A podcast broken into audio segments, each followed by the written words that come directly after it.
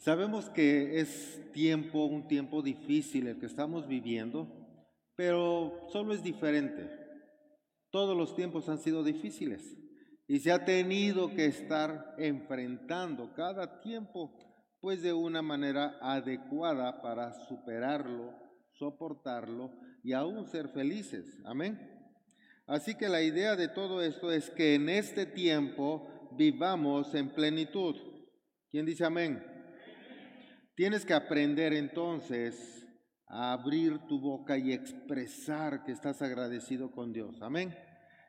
Tienes que aprender a decir amén o decir sí o si es no, pues no, pero habla. Si te tienes que alegrar, avísale a tu cuerpo, nos tenemos que alegrar, demuéstralo y avísale a tu cara y sonríe. No más los recién casados están sonriendo, los demás están... Los demás están como, ay, pues los casados son ellos, yo ni novio. Tú estás chiquita.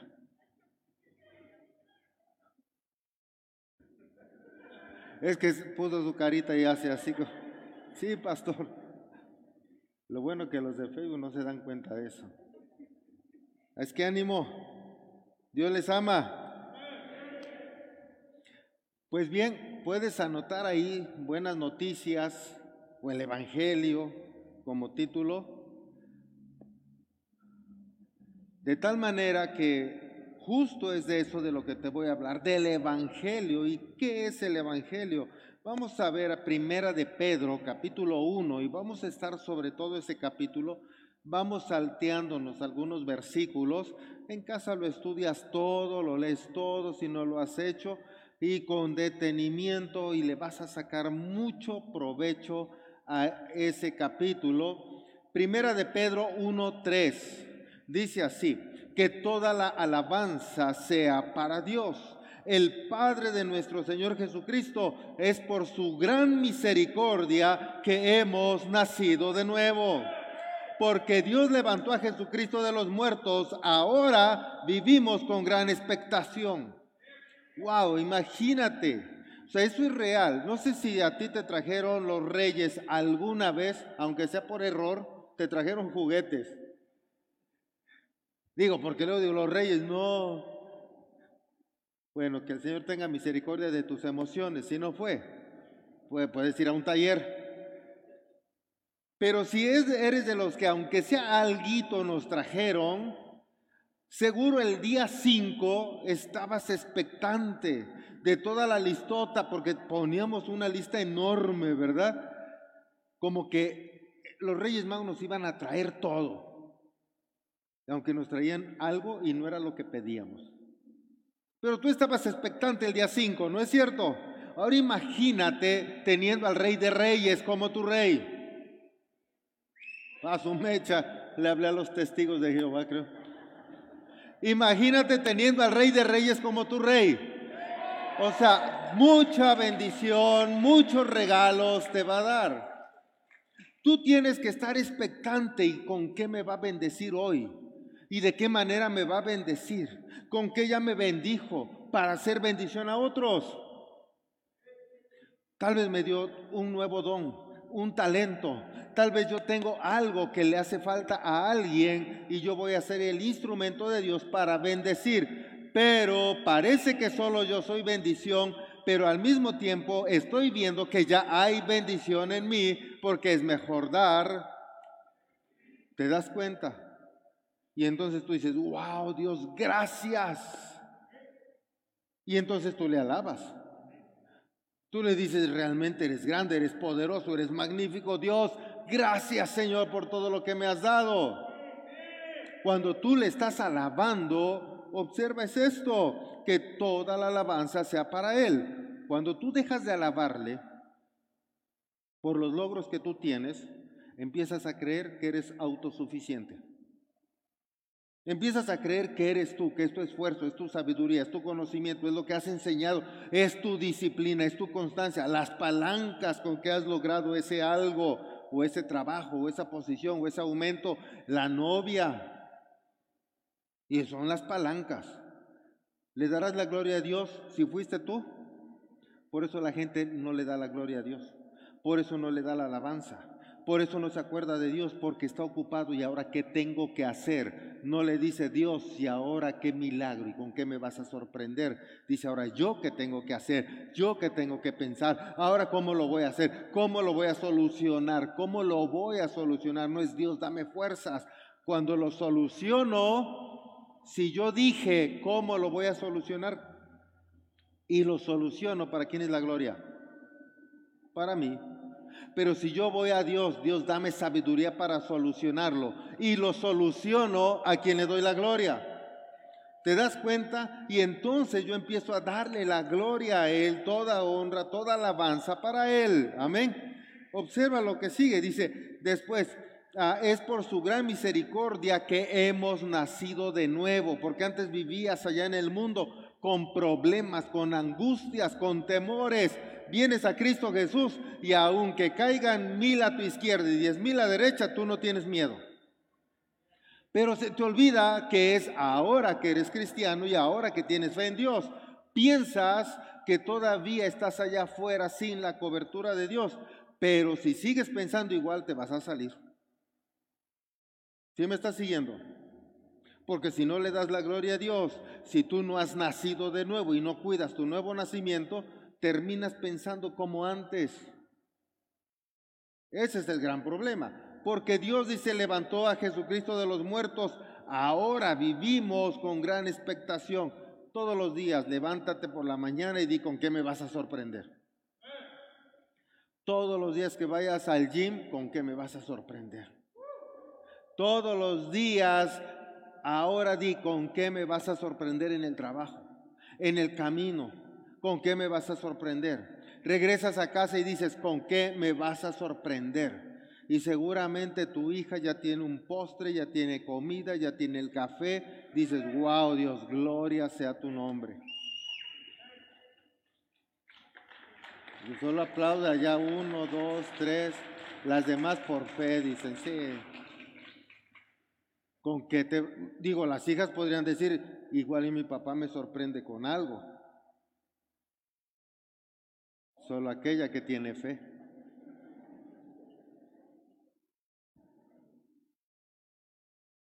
Verso 5. Por la fe que tienen, Dios los protege con su poder hasta que reciban esta salvación, la cual está lista para ser revelada en el día final a fin de que todos la vean. Oye, por la fe que tienes, ¿te das cuenta que tienes que estar cuidando tu fe? Y para cuidar tu fe tienes que darle la gloria a Dios y para darle la gloria tienes que ver el favor que Dios ha extendido a tu vida.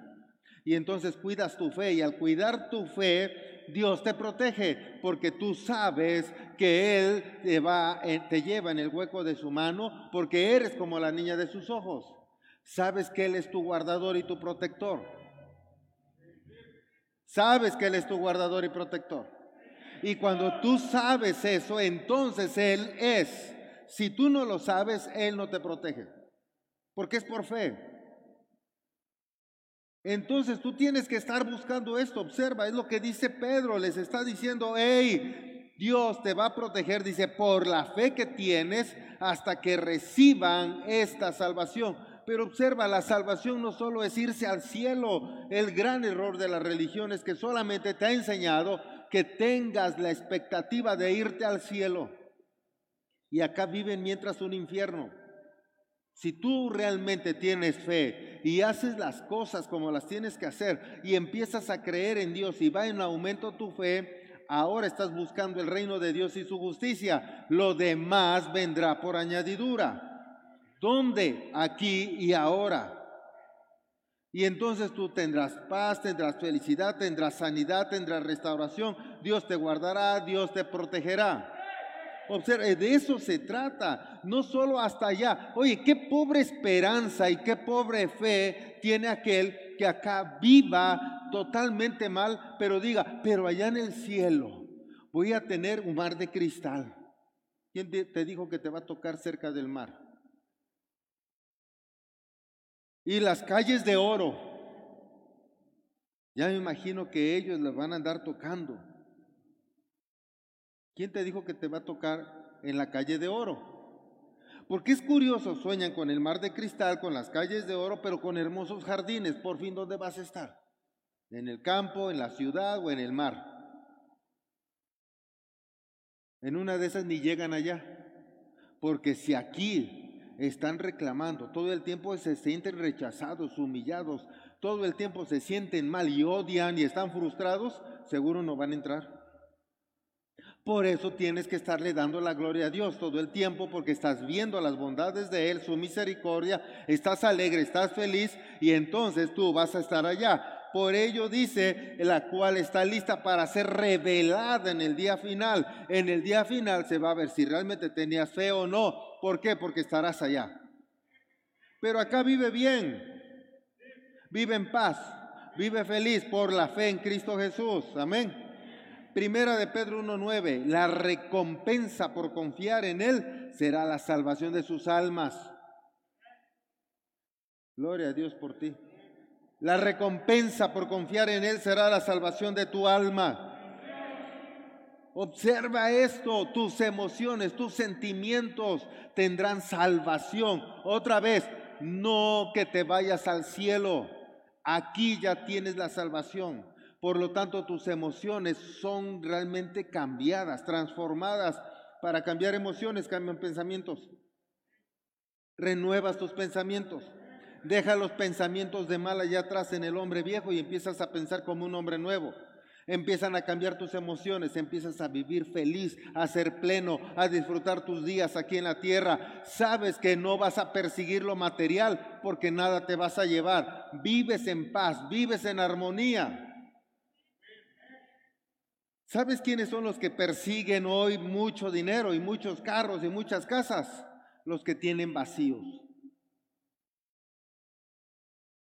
Porque no aprenden a ser felices con la gente que tienen. Y se muere la gente que tiene y ahora lloran y gritan y abrazan el ataúd y besos y besos al difunto. ¿No es cierto? Y ya lo van bajando y aviéntenme con él y ya no lo bajen. Pues quieres vivir con el cadáver o qué? ¿Cómo no lo bajen? ¿Me, me estás siguiendo? Pero si tú eres de los que realmente disfrutó a la persona, pues el tiempo terminó. No es que vamos a estar alegres, tal vez del todo, porque es curioso, estamos contentos porque se fue al cielo. Ya está con Dios, pero estoy triste porque no lo veo, ya no lo voy a ver. ¿No es cierto? Pero tú tienes que tener la esperanza que lo vas a volver a ver. ¿Sí me estás siguiendo? Pero como conviviste con Él y estuviste bien y estuviste en plenitud y lo aprovechaste en todo tiempo, luego entonces, ¿por qué voy a estar añorando algo? ¿Sí me estás siguiendo en eso? ¿De qué te va a servir tus casas, tus terrenos y tus carros que querías para alguien que ya no está? Súbete al carro, bésalo, vete a tu casa, papáchala, ¿verdad que no? Entonces haz lo que tienes que hacer con tu familia, con tus amigos, con tus hijos, con tus padres. Amén. El día que no estén, que un día no va a estar. ¿Quién sabe quién se vaya primero? Él o tú.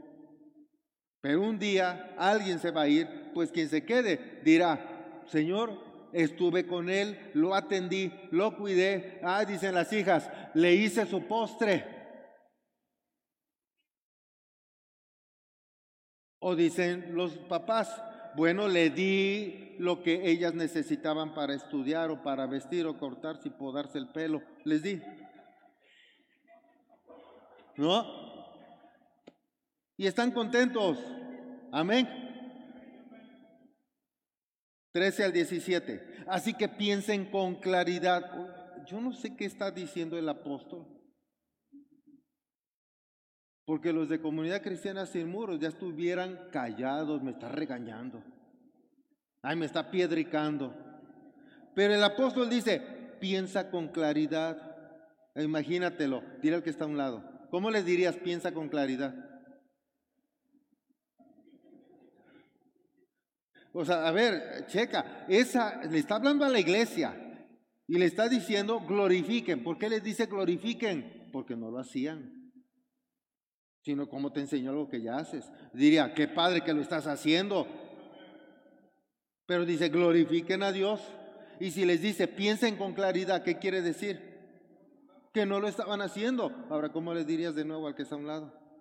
Gracias por conectarte con nosotros. Mantente pendiente de cada actividad de Comunidad Cristiana Sin Muros. Y no te olvides de dar me gusta a este video, activar la campana de notificaciones, dejar un comentario, compartirlo con tus amigos.